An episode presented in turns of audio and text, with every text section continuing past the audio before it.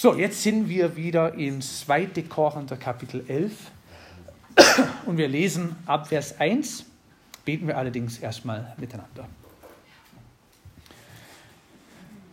Herr, ich danke dir sehr für deine Hilfe und für deine Heilung. Ich danke dir für deine Kraft und Führung. Ich danke dir für das alles, was wir diese Woche erfahren durften in Jesus Christus. Und es gibt ja manche Wochen, wo es nicht so leicht ist, aber trotzdem bist du am Wirken. Ich danke dir, dass Menschen immer wieder zum Glauben kommen an den Herrn Jesus Christus und dass du Gebet erhörst. Und ich danke dir sehr für Gemeinde, dass du uns hier eine Gemeinde gegeben hast zum Lob Christi, zur Ehre Gottes, dass wir auch hier zusammen dienen dürfen, in der Gemeinschaft und in der Lehre.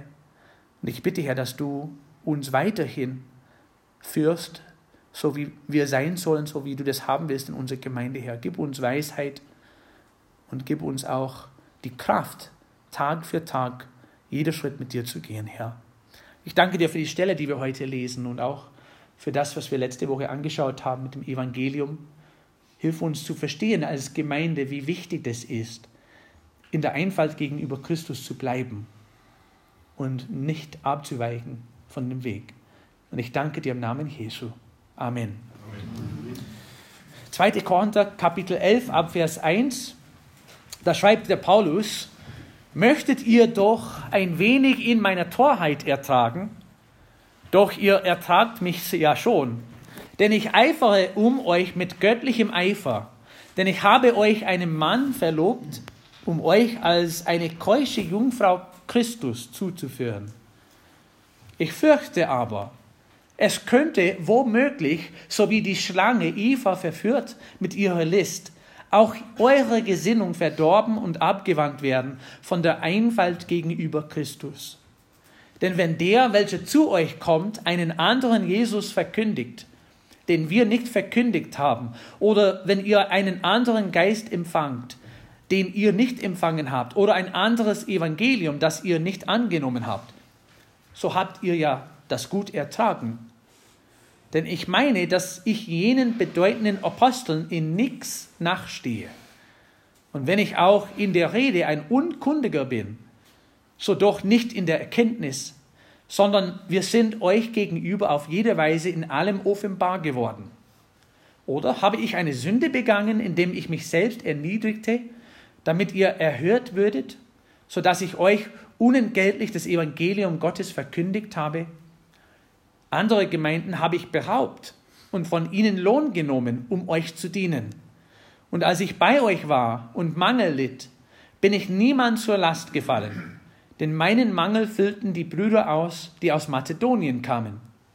Und in allem habe ich mich gehütet, euch zur Last zu fallen, und werde mich auch ferner hüten. So gewiss die Wahrheit des Christus in mir ist, soll dieser Ruhm mir nicht verwehrt werden in der Gegend von Achaia. Warum das? Weil ich euch nicht lieb habe? Gott weiß das. Was ich aber tue, das werde ich auch ferner tun, um denen die Gelegenheit ab, abzuschneiden, welche eine Gelegenheit suchen, um in dem, dessen sie sich rühmen, so erfunden zu werden wie wir. Denn solche sind falsche Apostel, betrügerische Arbeiter, die sich als Apostel des Christus verkleiden. Und das ist ja nicht verwunderlich, denn der Satan selbst verkleidet sich als ein Engel des Lichts. Es ist also nichts Besonderes, wenn auch seine Diener sich verkleiden als Diener der Gerechtigkeit. Aber ihre Ende wird ihnen Werken entsprechend sein. Vorletztes Mal haben wir uns fokussiert auf Kapitel 10 und Vers 12, denn wir wagen es nicht, uns denen zuzurechnen oder gleichzustellen, die sich selbst empfehlen, Sie sind aber unverständig, indem sie sich an sich selbst messen und sich mit sich selbst vergleichen. Und wir haben ja gesehen, da waren ja Menschen in der Gemeinde, die versucht haben, immer wieder neue Maßstäbe einzuführen.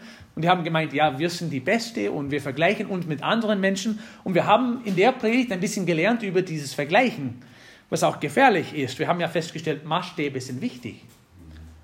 Wir brauchen einen Maßstab und preisen Herrn, haben wir nicht an uns selbst einen Maßstab, sondern im Wort Gottes haben wir den Maßstab, den wir brauchen. Aber meistens machen wir uns selbst zum Maßstab. Und wir meinen, wenn wir andere Menschen mit uns vergleichen, da stehen wir nicht so schlecht da. Trotzdem beurteilen wir uns andere Menschen nach unserem Maßstab.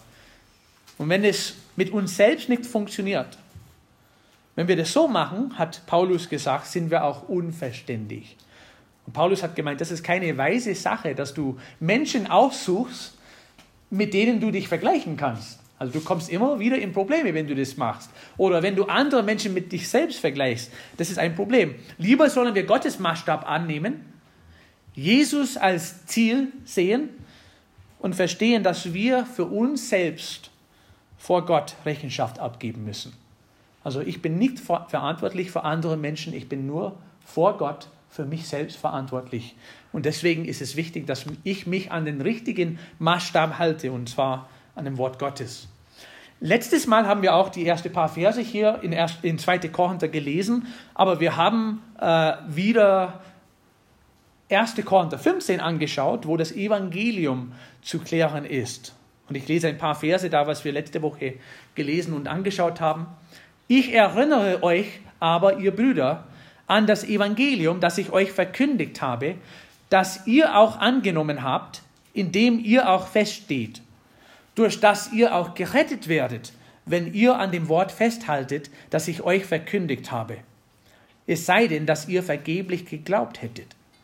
Denn ich habe alle, euch alle zuallererst das überliefert, was ich auch empfangen habe, nämlich, dass Christus für unsere Sünden gestorben ist, nach den Schriften, und dass er begraben worden ist und dass er auferstanden ist am dritten Tag nach den Schriften. Und wir haben ja letzte Woche die Elementen des Evangeliums angeschaut. Was ist das Evangelium? Jesus Christus ist für unsere Sünden gestorben. Nicht für irgendwelche Sünden, für unsere Sünden ist der Herr Jesus Christus gestorben nach den Schriften. Der ist begraben worden und der ist auferstanden, so wie es auch ihm vorausgesagt würde.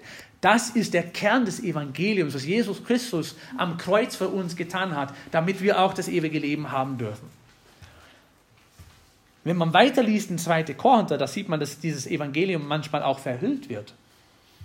Wenn aber unser Evangelium verhüllt ist, so ist es bei denen verhüllt, die verloren gehen, bei den Ungläubigen, denen der Gott diese Weltzeit die Sinne verblendet hat, so dass ihnen das helle Licht des Evangeliums von der Herrlichkeit des Christus nicht aufleuchtet, welcher Gottes Ebenbild ist. Und es gibt ja Menschen, die nicht mal das Licht sehen können. Und wir haben den Auftrag. Wir sind deswegen Botschafter Christi, damit wir dieses Licht in die Welt bringen. Wir sind Salz und Licht. Und das alles führt dazu, weil Paulus wollte hier in Kapitel 11 sagen, jetzt passt gut auf. Wir haben schon mal das Evangelium besprochen. Wir haben schon mal gesehen, dass die Welt dieses Evangelium braucht. Aber jetzt passt gut auf. Gemeinde ich fürchte aber, es konnte womöglich, so wie die Schlange Eva verführt mit ihrer List, auch eure Gesinnung verdorben und abgewandt werden von der Einfalt gegenüber Christus. Pass auf, Gemeinde, dass es nicht so wird bei euch, dass ihr vergisst, wie einfach und wie rein das Evangelium ist. Nicht, dass ihr andere Sachen dazu führt. Aber er fängt so an mit Vers 1. Ertrag mich in meiner Torheit. Toller Satz, oder? Ich denke, ich spinne. Ich weiß es nicht. Es ist eure Arbeit jetzt, eure Aufgabe, das anzunehmen, was ich sage, aber möchtet ihr mich doch ein wenig in meine Torheit ertragen? Doch ihr ertragt mich ja schon. Da sieht man, dass der Paulus ein bisschen vielleicht unsicher war. Und es ist ja der Fall, wenn man einen Brief schreibt weiß man nicht immer, wie der Brief ankommt, oder? Also unter vier Augen ein Gespräch führen, das ist leichter. Also sieht man, wie der andere reagiert, wie die Worte angenommen werden. Selbst am Telefon ist ein bisschen schwieriger, aber da hört man vielleicht auch in der Stimme, wie die Botschaft angenommen wird. Aber wenn man einen Brief schreibt, da schreibt man die Lehre dann. Also weiß man nicht genau, wie das ankommt. Und deswegen schreibt der Paulus so, möchtet ihr mich doch ein wenig in meine Torheit ertragen, doch ihr ertragt mich ja schon. Ich war schon mal bei euch, ihr habt schon in der Vergangenheit gesehen, wie ihr meine Briefe angenommen habt. Und ich denke auch, wenn ich jetzt ein bisschen erzähle von meinem Herzen, dass ihr das auch ertragen könnt. Und vielleicht kann man daraus lernen, das ist wichtig, dass wir überlegen, bevor wir etwas schreiben. Also manchmal ist es sehr leicht, ein E-Mail schnell zu schreiben und wegzusenden und auf einmal hat man einen Fehler gemacht. Oder? Wer hat schon so einen Fehler gemacht? Komm, wir dürfen ehrlich miteinander sein. Also das hätte ich nicht schicken sollen. Oder ein SMS oder einen Brief. Also wer schreibt heute Briefe? Keine Ahnung. WhatsApp, okay, ja genau. Ich darf die Geschichte erzählen. Ich habe einmal ein liebvolle SMS geschickt an meine Frau sehr liebvoll. Also es war nicht schlimm, aber es war für meine Frau. Habe es eingegeben und an Julia geschickt. Und zu der Moment, als ich gedruckt habe, habe ich gesehen und gemerkt, es gibt mehr als nur eine Julia in unserer Gemeinde. Ja, habe es an die falsche Julia geschickt. Und ich habe versucht, ganz schnell mein Handy auszuschalten und es ging nicht. Und die SMS ist angekommen und wir haben ja wochenlang darüber gelacht. Und jetzt schreibe ich Julia anders als Julia in meinem Handy. Also muss man ganz vorsichtig sein, wenn man, wenn man was schreibt. Man weiß nie, wie es angenommen wird. Aber Paulus versucht hier vorsichtig dran zu gehen. Also ich möchte oder ihr möchtet mir ein, mich ein bisschen. Die Julia wird sich abgefreut haben. ja, ich habe es dann später an, an meine Julia geschrieben. Genau. Aber möchtet ihr mich doch ein wenig in meine Torheit ertragen? Doch, ihr ertragt mich jetzt schon. Äh, und da wollte er einfach sagen, ich bin vorsichtig in meinem Schreiben. Und er wollte auch in Vers 2 sagen, ich habe einen, göttlicher, einen göttlichen Eifer euch gegenüber. Denn ich eifere um euch mit göttlichem Eifer, denn ich habe euch einem Mann verlobt, um euch als eine keusche Jungfrau Christus zuzuführen. Äh, das Eifer hat hier mit eifrig bemühen zu tun. Ich wache eifersüchtig über euch. Oder im Eifer in der Eifersucht Gottes oder in der eifersüchtigen Liebe Gottes, der die Hingabe seiner Erlösten ganz für sich haben will. Also ich habe einen Eifer in dem Herrn Jesus Christus und ich schaue diese Gemeinde an, wo ich mein Leben investiert habe. Wir schauen es auch kurz mal an, was der Paulus alles aus seinem Leben in der Gemeinde investiert hat. Aber er war eifrig für die Gemeinde da. Und er wollte überhaupt nicht, dass die Gemeinde von dem Weg abkommt. Es ist interessant, es ist nicht die einzige Gemeinde, worüber Paulus Gedanken gemacht hatte. Im Galaterbrief hat er das noch stärker geschrieben, Kapitel 4, Vers 19. Meine Kinder, um die ich noch einmal Geburtswehen leide, bis Christus in euch Gestalt gewinnt. Wie gerne wollte ich jetzt bei euch sein und in einem anderen Ton zu euch zu reden, denn ich weiß nicht, woran ich mit euch bin. Da war auch eine Gemeinde oder eine Reihe von Gemeinden in Galatia, wo Paulus schreiben wollte und er wollte sagen, ich habe meine Zeit auch bei euch investiert. Wir haben die Gemeinden dort gegründet und jetzt seid ihr auch vom Glauben weg. Also ihr versucht dann Gesetzlichkeit da reinzuführen. Also steht fest in der Freiheit, womit Christus euch befreit hat. Aber es ist so wie ein zweite Geburtswehen hat Paulus geschrieben. Da sieht man, wie sehr Paulus sich um den Gemeinden gekümmert hat. Ich nehme meine Aufgabe ernst und ich werde um euch kämpfen, hat er geschrieben. Und es ist auch gut so. Also wer will einen geistlichen Führer haben, der sagt, ja, es ist mir egal, was passiert mit der Gemeinde. Ihr wisst ja, ich spiele Basketball. Mich ärgert das manchmal am Donnerstagabend, wenn wir Trainingszeit haben. Manchmal kommen auch Leute dazu. Also ich bin so erzogen, wenn man Basketballtraining hat, wenn man auf einer Mannschaft spielt, da ist man beim Training dabei. Und wenn man schon beim Training dabei ist, dann ist man voll dabei. Und manchmal, das ist ja eher zum Spaß, ich verstehe das auch, manchmal spielen wir Donnerstagabend und da, da, da, wir spielen mal mit, wir spielen mal nicht mit, wir machen Pause und es ist, es ist manchmal witzig. Ich war auch mal Basketballtrainer und das war nicht erlaubt bei meiner Trainingszeit, wo wir das gemacht haben. Und der Levi muss auch manchmal meine Stimme im Auto dann auf dem Weg nach Hause hören. Ah. Arme Levi, er muss alles mitbekommen. Und der Levi weiß, ich habe es bestimmt 20 Mal gesagt, wie du trainierst, wirst du auch spielen. Nimm die Aufgabe ernst. Ja, wir sind so schlecht. es kommen noch sechs Spiele, wer an, mit anschauen will.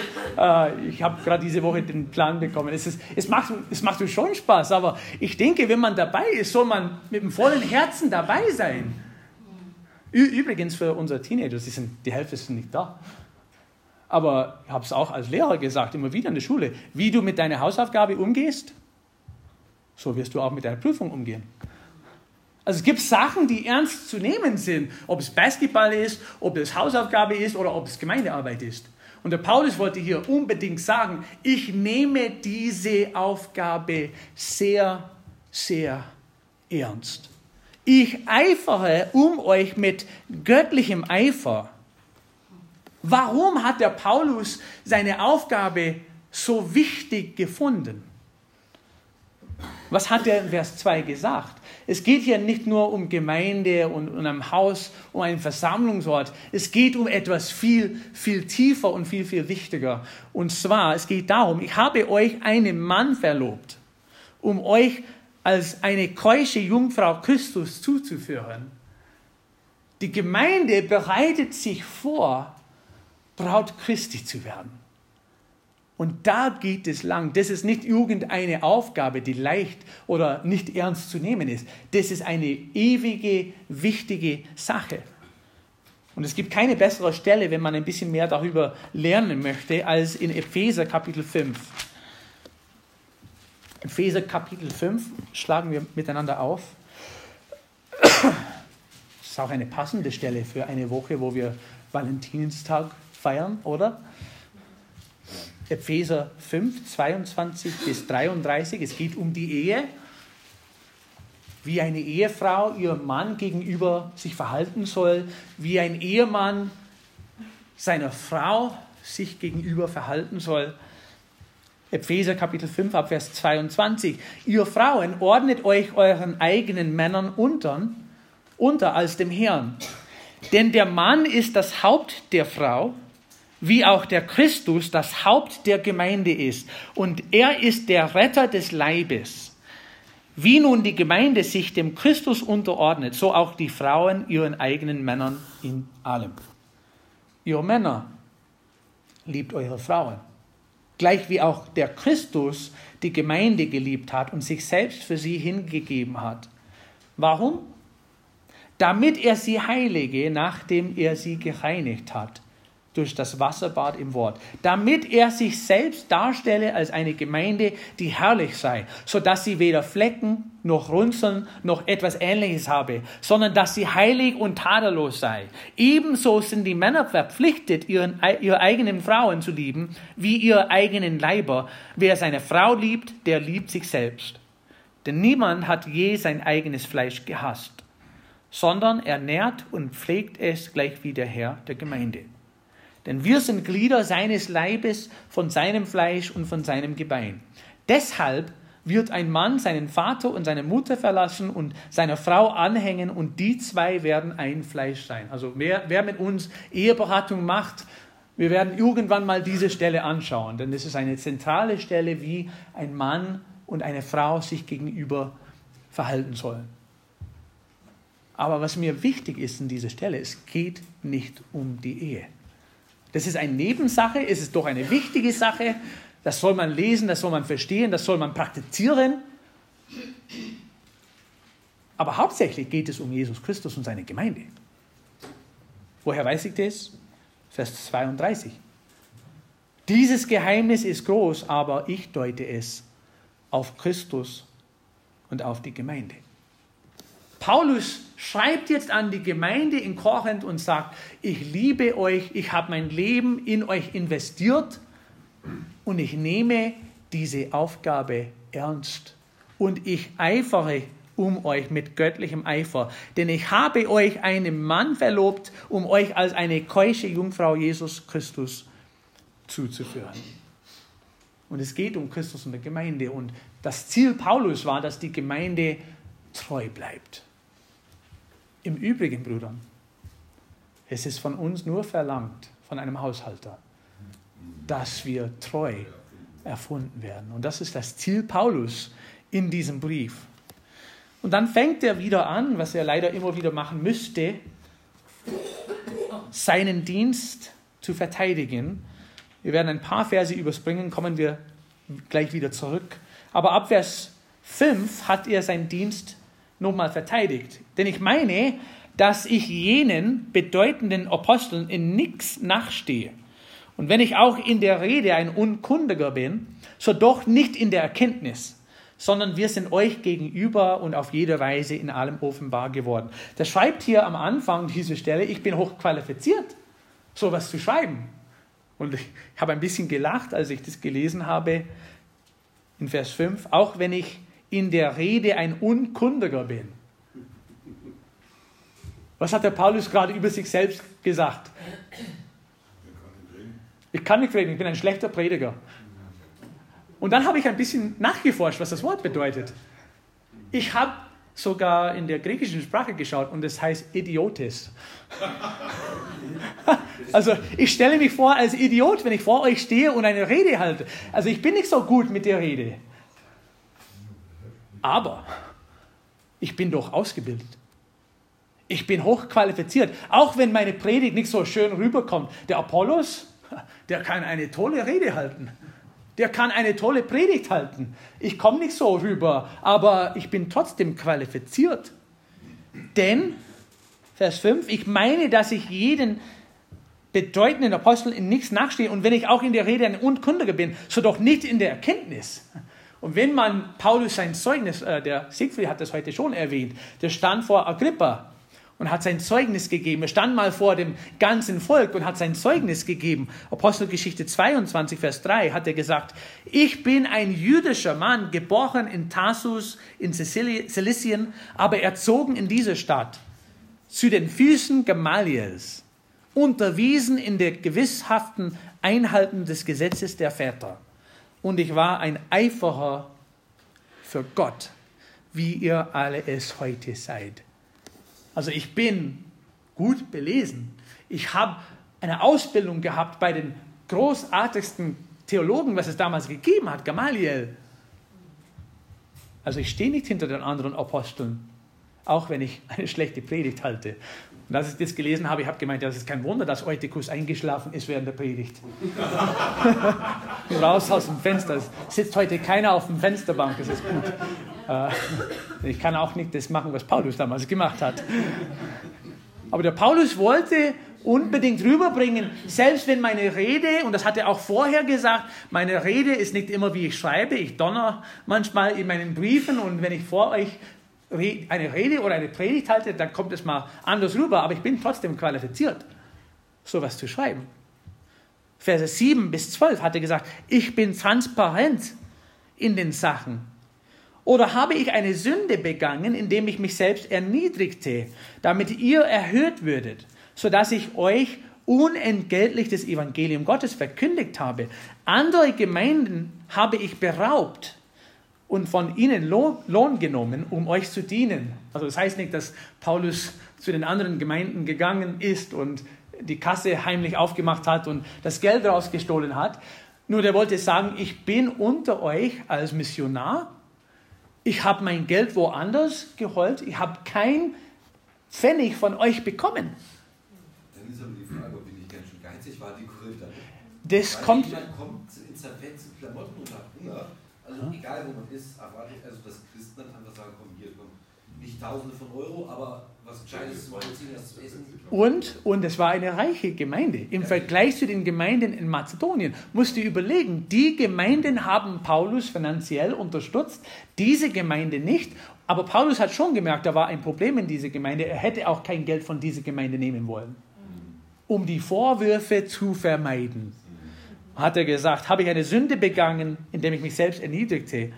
damit ihr erhört werdet, sodass ich euch unentgeltlich das Evangelium Gottes verkündigt habe. Andere Gemeinden habe ich beraubt und von ihnen Lohn genommen, um euch zu dienen. Und als ich bei euch war und Mangel litt, bin ich niemand zur Last gefallen. Ich habe es euch überhaupt nicht davon erzählt. Aber die anderen Gemeinden haben geholfen. Äh, meine Mangel füllten die Brüder aus, die aus Mazedonien kamen. Und ihr und in allem habe ich mich gehütet, euch zur Last zu fallen. Ich wollte überhaupt nicht, dass irgendjemand in der Gemeinde sage, er ist nur da, um das Geld zu kassieren. Der war ganz transparent, transparent in der Sache und er hat auch ein bisschen erklärt, Vers 11, habe ich das gemacht, weil ich euch nicht liebe? No. Nein, das habe ich getan, um die Vorwürfe zu vermeiden. Und dann schreibt er weiter, wir lesen jetzt nicht die Stelle, das werden wir nächste Woche machen. Aber ab Vers 21 hat er beschrieben, wie er in seinem Dienst gelitten hat. Nächste Woche werden wir etliche Geschichten anschauen, wie der Paulus unterwegs in seinen Dienst für den Herrn Jesus Christus gelitten hat. Aber der wollte unbedingt, dass die Gemeinde weiß, ich bin in eurer Gemeinde persönlich investiert und dabei. Ich eifere um euch mit einem göttlichen Eifer, denn ich habe mein Leben in euch investiert. Ich habe für Christus gelitten, ich bin qualifiziert und ich habe versucht, transparent in den allen Sachen zu sein. Warum müsste er das schreiben? Damit die Gemeinde zuhört, wenn er schreibt, ich fürchte aber, es könnte womöglich, so wie die Schlange Eva verführt mit ihrer List, auch eure Gesinnung verdorben und abgewandt werden von der Einfalt gegenüber Christus. Denn wenn der, welcher zu euch kommt, einen anderen Jesus verkündigt, den wir nicht verkündigt haben, oder wenn ihr einen anderen Geist empfangt, den ihr nicht empfangen habt, oder ein anderes Evangelium, das ihr nicht angenommen habt, so habt ihr das gut ertragen. Die Leute, die haben sich nicht so investiert in der Gemeinde wie wir. Und jetzt bringen sie ein anderes Evangelium. Jetzt bringen sie einen anderen Christus zu euch und ihr nimmt es einfach so an. Hör mal zu, was ich sage. Es ist eine Gefahrstelle jetzt in die Gemeinde. Und ist ja die Frage, wer macht es? Wer macht es? Ab Vers 12 lesen wir weiter. Was ich aber tue, das werde ich auch ferner tun. Also ich nehme immer wieder keine Unterstützung von euch, um denen die Gelegenheit abzuschneiden, welche eine Gelegenheit suchen, in um in dem, dessen sie sich rühmen, so erfunden zu werden wie wir. Denn solche sind falsche Apostel, betrügerische Arbeiter, die sich als Apostel des Christus verkleiden. Und das ist nicht verwunderlich, denn der Satan selbst verkleidet sich als ein Engel des Lichts. Es ist also nichts Besonderes, wenn auch seine Diener sich verkleiden als Diener der Gerechtigkeit aber ihr Ende wird ihren Werken entsprechend sein. Wer versucht, etwas in der Gemeinde anzustellen, das ist natürlich der Herr dieser Welt. Wir haben ja einen listigen Feind, der auch gleich am Anfang dieser Stelle erwähnt wird. Das war die Schlange damals, die Eva dann verführt hat. Und die Frage ist, was will dieser Feind? Er will unsere Gesinnung verderben und abwenden. Es steht auch in 1. Petrus, er will uns verschlingen. Er will uns unwirksam machen. Er will uns ineffektiv machen, dass wir kein Licht, kein Salz sein können in dieser Welt für den Herrn Jesus Christus. Und die Frage ist, wie macht er das? Wie arbeitet der Teufel oder der Satan am besten? Und ich glaube, das allererste, was man bemerken muss, er verkleidet sich. Er tarnt sich. Es gibt ja viele Leute in der Welt, die sich auch Theologen nennen, die sagen, ja, es gibt einen Gott. Ich glaube auch an die Bibel, aber es gibt keinen Teufel. Es gibt keinen Widersacher. Also ich verstehe nicht, wie man die eine Seite annehmen kann, aber die andere nicht. Es steht überall in der Bibel, dass es ja einen Teufel gibt, einen Satan. Aber weißt du, wenn du deinen Feind nicht siehst, dann kannst du auch nicht so gut gegen deinen Feind kämpfen. Und der Teufel macht es seit Anfang an, er versucht sich zu verkleiden, entweder unsichtbar zu machen oder so zu machen, dass er wie ein Freund aussieht.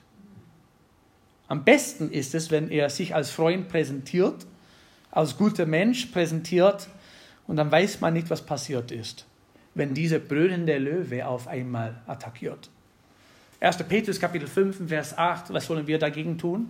Seid nüchtern und wacht, denn euer Widersacher, der Teufel, der geht umher wie ein brüllender Löwe und sucht, wen er verschlingen kann. Das Endspiel, das, das Ziel des Teufels ist, uns zu verschlingen. Und wir gehen einfach manchmal durch das Leben, ohne irgendeinen Gedanken darüber zu machen, dass es einen Teufel gibt, der versucht, auch in der Gemeinde einzuschleichen und Schaden da zu machen. Er verkleidet sich, er stellt das Wort Gottes in Frage. Da müssen wir diese erste Geschichte aufschlagen, 1. Mose Kapitel 3. 1. Mose Kapitel 3 und wir lesen die ersten vier Verse.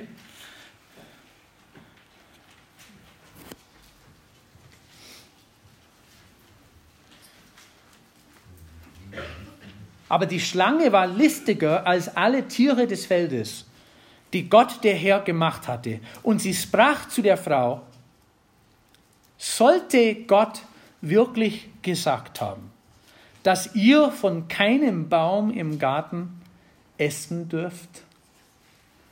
Und die erste Aussage aus seinem Mund war, stimmt das genau, was der Herr gesagt hat, so wie er das gesagt hat?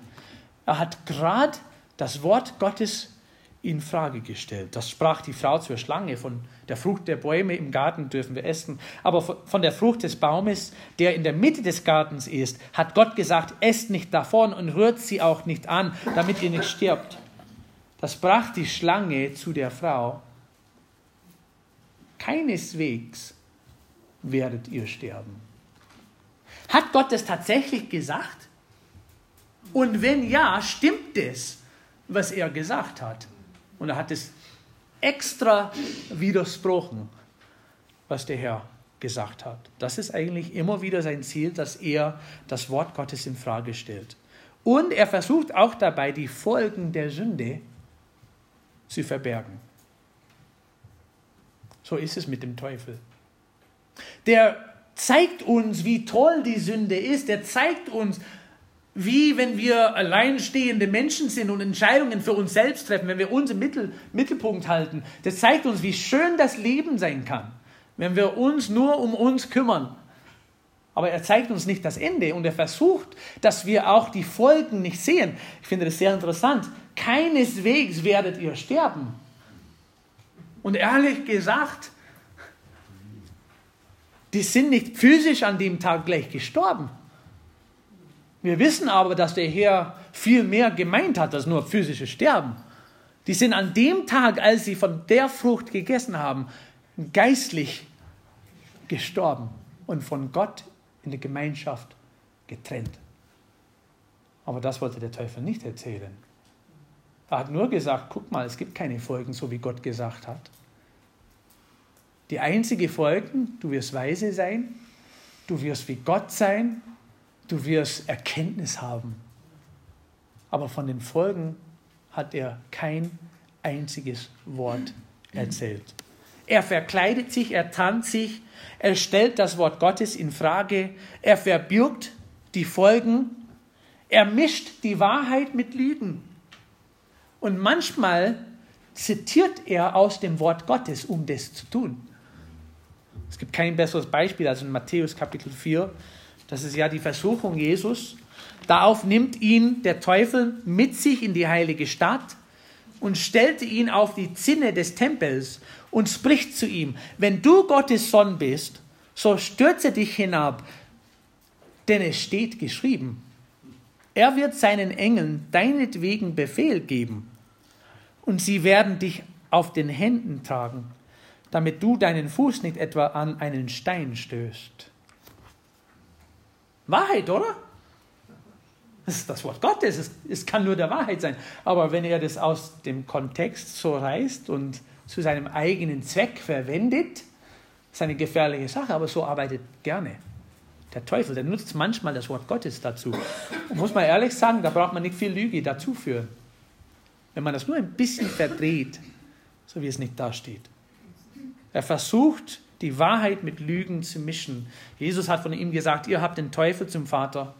Und was euer Vater begehrt, wollt ihr tun. Der war ein Menschenmörder vom Anfang an und steht nicht in der Wahrheit, denn Wahrheit ist nicht in ihm.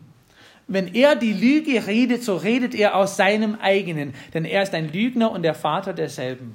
Also der hält, der hält sich auch nicht daran, was er verspricht, der Teufel. Der bietet was an, der zeigt uns, wie gut wir das haben können und letztendlich kriegen wir auch nicht das, was er versprochen hat. Der ist ein Lügner, der ist ein Betrüger. Er verspricht etwas, aber hält sich nicht daran. Und letztendlich versucht er uns auf seine eigene Art und Weise abzulenken.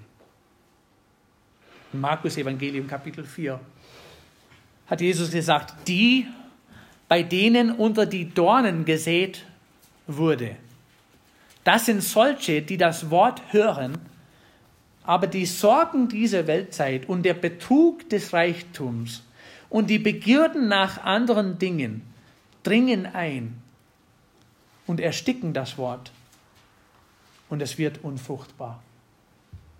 Und so arbeitet der Satan Stück für Stück. Er stellt das Wort Gottes in Frage. Der will, dass wir auch seine Existenz zweifeln. Der versucht immer Lügen mit dem Wort Gottes zu mischen, damit er uns zerstört und ablenkt, damit wir nicht wirksam sind im Dienst unseres Herrn Jesus Christus. Und zum Schluss, in Vers 15, haben wir gelesen, er kann sogar Menschen dazu gebrauchen. Erste, äh, 2. Korinther, Entschuldigung, Kapitel 11, Vers 15 nochmal. Ich lese Vers 14, damit wir ein bisschen Kontext lesen können. Und das ist ja nicht verwunderlich, denn der Satan selbst verkleidet sich als ein Engel des Lichts. Es ist also nichts Besonderes wenn auch seine Diener sich verkleiden als Diener der Gerechtigkeit. Aber ihr Ende wird ihren Werken entsprechend sein. Und da liest du so eine Stelle und du meinst, ach, eine Gemeinde hat keine Chance gegen sowas, oder?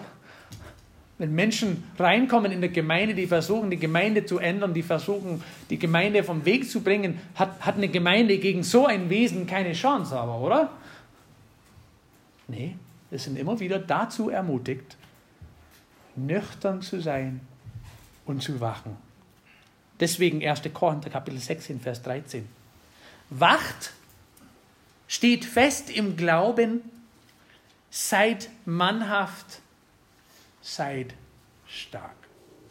Nicht aufgeben, bleib fest im Herrn, verbring viel Zeit im Wort Gottes, damit wir alles prüfen können und lassen wir uns nicht äh, abbringen von dem Weg, von dieser Einfalt Jesus Christus gegenüber. Nächste Woche werden wir das anschauen, ja, wie Paulus ein bisschen aus seiner Vergangenheit erzählt hat, was er alles gelitten hat um Christi willen. Es sind ja manche sehr interessante Geschichten, manche kennen wir, manche nicht so gut, aber es, ich hoffe, dass es eine äh, Ermutigung sein wird, nicht, dass wir das alles auch durchmachen müssen, aber zu sehen, dass ein Mensch sowas in seinem Leben erfahren kann und trotzdem den Weg mit dem Herrn geht und ganz treu in seinem Dienst. Lass uns zusammen beten.